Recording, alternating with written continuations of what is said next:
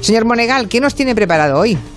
Por cierto, una pincelada, como usted pasa de mí olímpicamente. No, ¿por qué? ¿No le oía? No, le decía que no se ponga usted estupenda con el tema de comer en la playa. Sí. Que usted no ha ido con un tupper en la playa en su vida. Ni yo tampoco. Pues se equivoca, señor Monegal. Claro que he ido No, con tupper. Usted no ha ido Sí. a comer a la playa ¿Y ahí tanto? con la arena, con el arroz rebozado. Hombre, no, el arroz no, No, ni, ni un rebozado tampoco, pero un bocatita o un tupper con cosas para picar, sí. Sí, en otro tiempo lo hice. Como Eh, mucho, como mucho a la barra del chiringuito. Bueno, usted porque nació en una familia rica, pero yo, yo vengo de pobres, señor Ah, Monegal. Eh, mi, mi familia. nos llevábamos el tupper, a- claro, no compare lo suyo con lo mío, claro. Usted se llevaba el tupper al yate. Sí, sobre todo porque he tenido varios cientos de yates, señor Monegal. Señora Otero, se están despidiendo todos, es horroroso. Los programas o sea, venimos de tres meses que estaban en casa Sí. y ya Buenafuente se despide, Wyoming se despide, Broncano en la Resistencia se despide, Ah. todos se marchan. Tremendo, ahora que queríamos recuperar la normalidad, va y vienen Sí. los enlatados, ¿no? Pues empiezan las vacaciones hasta septiembre. Es, es, es estupendo. no se deprima, no se deprima, que seguro que encuentra usted A muchas, despido- palanganas en las que retozar.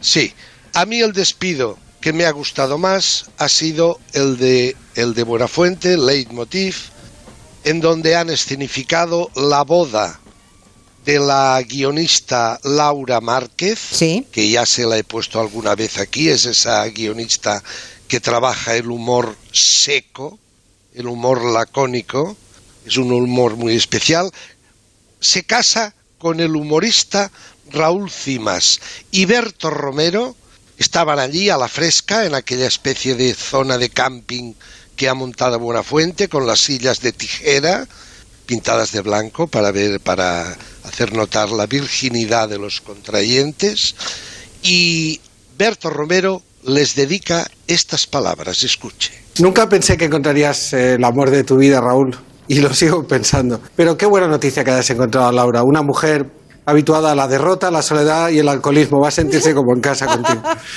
Laura, Cimas es la mejor persona que podías encontrar. Joder, esta frase es tan triste que ni siquiera voy a intentar rematar el chiste. Y quiero agradecer por último también unas palabras para Andreu, alguien que ha logrado convertir esta boda en una excelente metáfora de aquello en lo que se ha convertido este país. Un lugar en el que un montón de gente con problemas mentales y vestidos como mamarrachos buscan la excusa más absurda para celebrar que se van irremediablemente a la mierda. ¡Viva los lobos!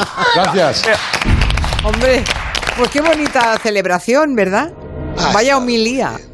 Ha estado muy bien. Ha estado bien, estado muy bien. Bueno, creo que también salió Revilla, ¿no? En el hormiguero. Ah, ¿Y qué? Rompió, rompió la noche. Minuto, minuto de oro, programa de oro, nadie le puede hacer sombra. 3,2 millones de espectadores, 20,8%. El hormiguero es la columna vertebral que está sosteniendo el imperio 3 media. Así se lo vengo diciendo desde hace tiempo. Es el único que puede plantar cara, hoy por hoy, al imperio Telechinque.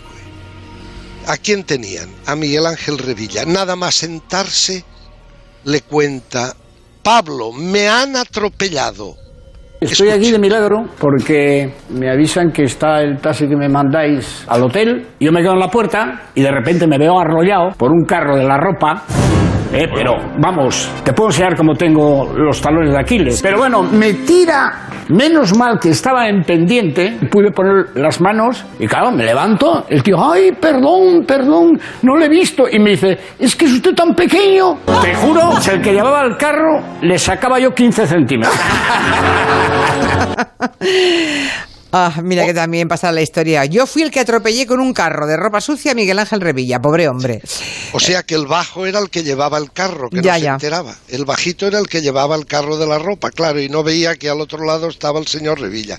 Ha sido muy divertido, ha sido muy incisivo, ha hecho un repaso de todas las, las desgracias de las tropelías de los que vienen robando en este país desde tiempo inmemorial, me refiero desde el advenimiento de la llamada transición, que ya le he dicho yo que no fue una transición, sino una transacción, que es distinto, y al final, claro, Pablo Motos no podía preguntarle nada, porque él va hablando. O sea, ¿Qué me va a contar? hablando. Pero si le entrevisté aquí por su libro hace, mm, que era un par de semanas, diez días. Oiga, ¿le pude hacer dos preguntas? Al final, ya después de la segunda, digo, mm, aprovecho que respira para preguntar algo más, porque él solo habla y él solo se responde a todas las preguntas posibles que puedas hacerle. A, todo, a todo. Y entonces al final dice, bueno, para que me hagas una pregunta, hazme esa que te he dicho que me hagas. Escuche. Hazme la pregunta que te he pedido que me hagas. Es acojonante esto, amigos. Revilla, ¿por qué crees tú que la gente debería de ir a Cantabria? Muy oportuna la pregunta. Te plantas en los picos de Europa y te das un paseo y ves robles, acebos, hayas, ríos, vacas tudancas, vacas de todas las especies, venados, rebecos, bajas a Liébana, te comes un cocido de baniego, te tomas un chupito, Cantabria infinita, joder, tienes todo. Es como un comercial de Cantabria, ¿eh? Claro, vende, vende su país, pero Bien hecho. además lo hace con la honestidad de la persona que solo pretende. Esa es la gran fuerza de Revilla. Muy que lo hace con la honestidad de que no va a vender nada personal para enriquecerse él, sino para favorecer a todo un país, a su país, a su Cantabria. Dice que Broncano se despidió también, ¿no? Sí, se despidió con Cristina dos momentos. Eh, se despidió primero, recibió a Cristina Pedroche Sí. y nos hizo la apología de la copa menstrual. Óigalo. ¿Qué es eso? Descúbrelo tú. Esto es como esto que juegan los chiquillos, como una, una peonza. ¿Qué es eso? Yo qué sé lo que es. Es que este es el problema, que no hay educación. Una copa menstrual. ¿De dónde la sacado? De la caja es que me han dicho que no haya marcas. ¿Qué No, caja? te lo digo de verdad, que es que la gente se pone tampones así sin más porque no conocen la copa menstrual y la copa menstrual es mucho más sana para, para las mujeres ¿Esto y, cómo- cómo y para se reciclar y todo. cómo o sea, se aplica esto? Te lo metes y ya está y lo vas empujando hasta arriba hasta que cuando está arriba hace así. Pero ¿hasta dónde tiene que llegar? Tú, o sea, Hasta que no la notes. hasta que notas o hasta que lo notes. Hasta que no la notes. Y veo que le ha fascinado, ¿no, señor Monegal? Igual es la primera vez Bueno. en su vida que la ve también usted. Sí, señora. Ah. ¿Cómo lo sabe? Bueno, me lo imagino. Si ha, ha escogido ese fragmento, es que Usted es de- habrá usted estado, es- estará usted perplejo, claro. No, no, no empiece.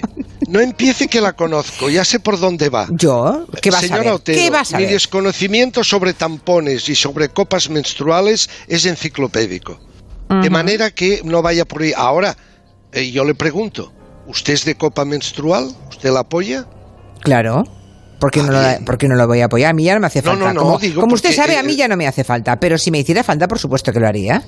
Bien, bien, pues nada, hemos sabido lo que es la copa. Pero lo- el momento más importante, aparte de esta didáctica sobre la copa menstrual, es el final en donde Broncano dice, para despedir la temporada, voy a invitar ahora a una criatura que se llama Cristo, que nos va a hacer un número artístico que consistirá en vomitar.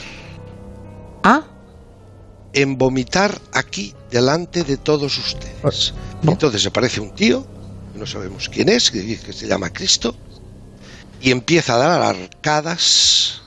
qué empieza agradable. a dar ar- arcadas Mm, para vomi- acabar el programa vomitando. Cuidado, que esto es una metáfora televisivamente interesante. Ya. ¿eh? Acabar un programa Vomitando, Mire ya. usted, A ver. perdone. La ventaja de ser un anciano y tener la memoria en buenas condiciones es que puedes recordar cosas. En el año 96 o 97, cuando todavía estaba en acción Crónicas Marcianas, se le presentó a Xavier Sardá un día el gran cómico y payaso Leo Bassi. ¿Sabe lo que hizo? Sí, me Delante de todo el- Me acuerdo perfectamente, porque me acuerdo que leí la, lo vi por la tele, pero además luego leí la crónica que usted le dedicó en el periódico. Sí, esparcir mierda. Exacto. Colocó una gran boñiga, una gran cagada de vaca en medio de la sala, puso un ventilador enfocado hacia el público asistente, lo encendió, quedó todo el público lleno de mierda Sí. y la reflexión de Basi fue, venís a la tele, creéis que saldréis de rositas, todo el que viene a la, a la tele sale manchado de mierda. Me acuerdo. ¿Y lo del vómito tiene fragmento? Lo del vómito, ah, lamentablemente, no, he podido Ah, bueno. encontrar Vale, vale, vale. en ningún sitio el momento de esa no- de ayer Pero por la pero noche. eh, ilústreme, ¿llegó a vomitar de verdad? Llegó a primero Qué le asco. costaba. al Ya, hombre. ya, ya, ya. Vale, vale. Le costaba, le costaba. Pero al final logró mm, Ya, lanzar. Vale, vale, vale, ya está. Vale, vale, era solo por saberlo. Qué horror, señor Monegal. Déjeme que salude un momento a Lola Rodríguez. ¿Cómo estás, Lola? Buenas tardes. Hola, ¿qué tal? Bien, se nos había cortado la comunicación. Bueno, Lola, ¿preparada para el segundo capítulo de La Veneno? Sí, ya este domingo el nuevo capítulo con muchísimas más cosas que contar y cosas muy necesarias que se van a plasmar en el capítulo.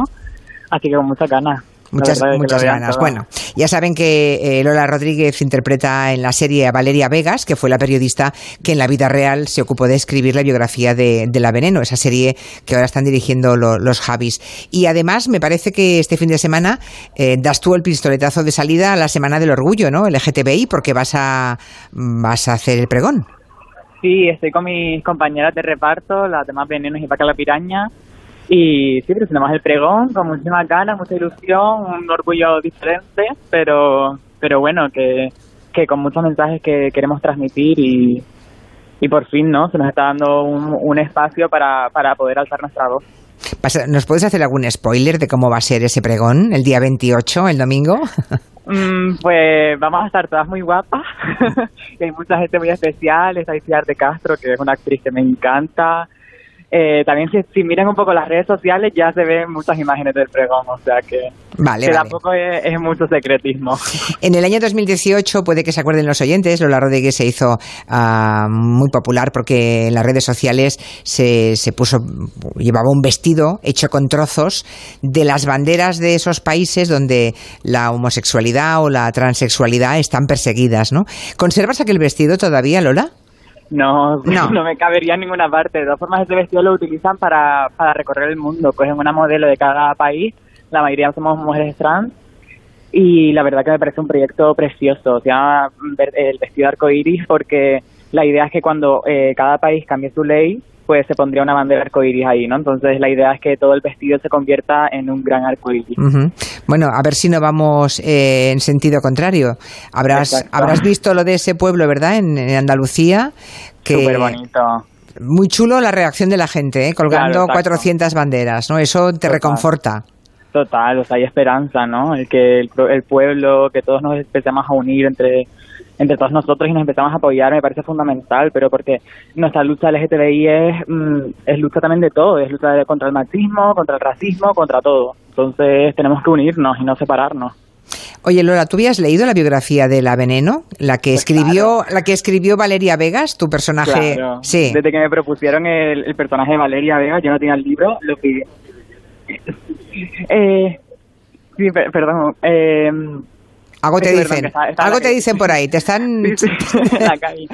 Que, que sí, obviamente. Que lo habías me leído, propusieron, sí. Pero tú no la propusieron el- el conocías. Pero tú no Eh, la conocías a la veneno, porque tú naciste en el año 98, tú eres una niña todavía. Claro, pero igualmente yo me informé. Yo a los nueve años ya conocí a la veneno y ya. ¿Ah, sí? yo- sí, yo me empecé a informar sobre qué es lo que, qué es lo que me estaba pasando porque no podía, no sabía ponerle nombre. En mi búsqueda encontré obviamente la veneno y, y me enamoré de ella, de su belleza, de su esparpajo y de y de dónde venía, ¿no? O sea, me pareció me pareció una persona valiente, una superheroína que que salió de, de un sitio y de un lugar muy oscuro, ¿no? Claro, te- dices que con nueve años, es que por lo que sé de ti, Lola, con 11 años ya fuiste reconocida oficialmente como niña y afortunadamente pues eh, tuviste el apoyo de tus padres y así iniciaste todo el proceso de, tra- de- de transición ¿no? y de, transformación, ¿no? Sí, o sea, mi, mi proceso ha, durado bastante tiempo, a los nueve años ya empecé a informarme, a darme cuenta de lo que me estaba pasando. A los diez años ya empecé un poco el proceso y a los once ya decidí eh, pues dar- salir a la calle ya como, como Lola. Y habrás tenido dificultades, las que podamos imaginar, ¿no? Supongo. Sí, sobre todo porque siendo menor trans eh, era algo bastante complicado. Gracias a que hemos avanzado poco a poco, pero todavía queda muchísimo camino por recorrer. Y, y como tú dices, afortunadamente tengo unos padres, pero es que me parece también muy triste tener que, que mm, apelar a la suerte, ¿no? Para que una niña, un niño pueda ser quien es. O sea, yo creo que tienen todos los padres tienen el la obligación de querer a sus hijos, tiene que ser lo normal, ¿no? Que, se, se quiera, que se, apoye y se, se empodere a, la- a las personas trans del momento que lo quieran decir, mm, sin importar la edad, si tienen cinco años, que si tienen 20, que si tienen 70. Eh, todos tenemos que tener la misma oportunidad y no tenemos que depender de la suerte, porque eso mm, Claro, sí, porque la la- sociedad no tiene que ir por ahí. Claro, si dependes de la suerte, eh, la puedes tener buena como tú con tus padres o la puedes tener fatal con otro tipo de padres, otro tipo de exacto, familia. exacto, tal cual.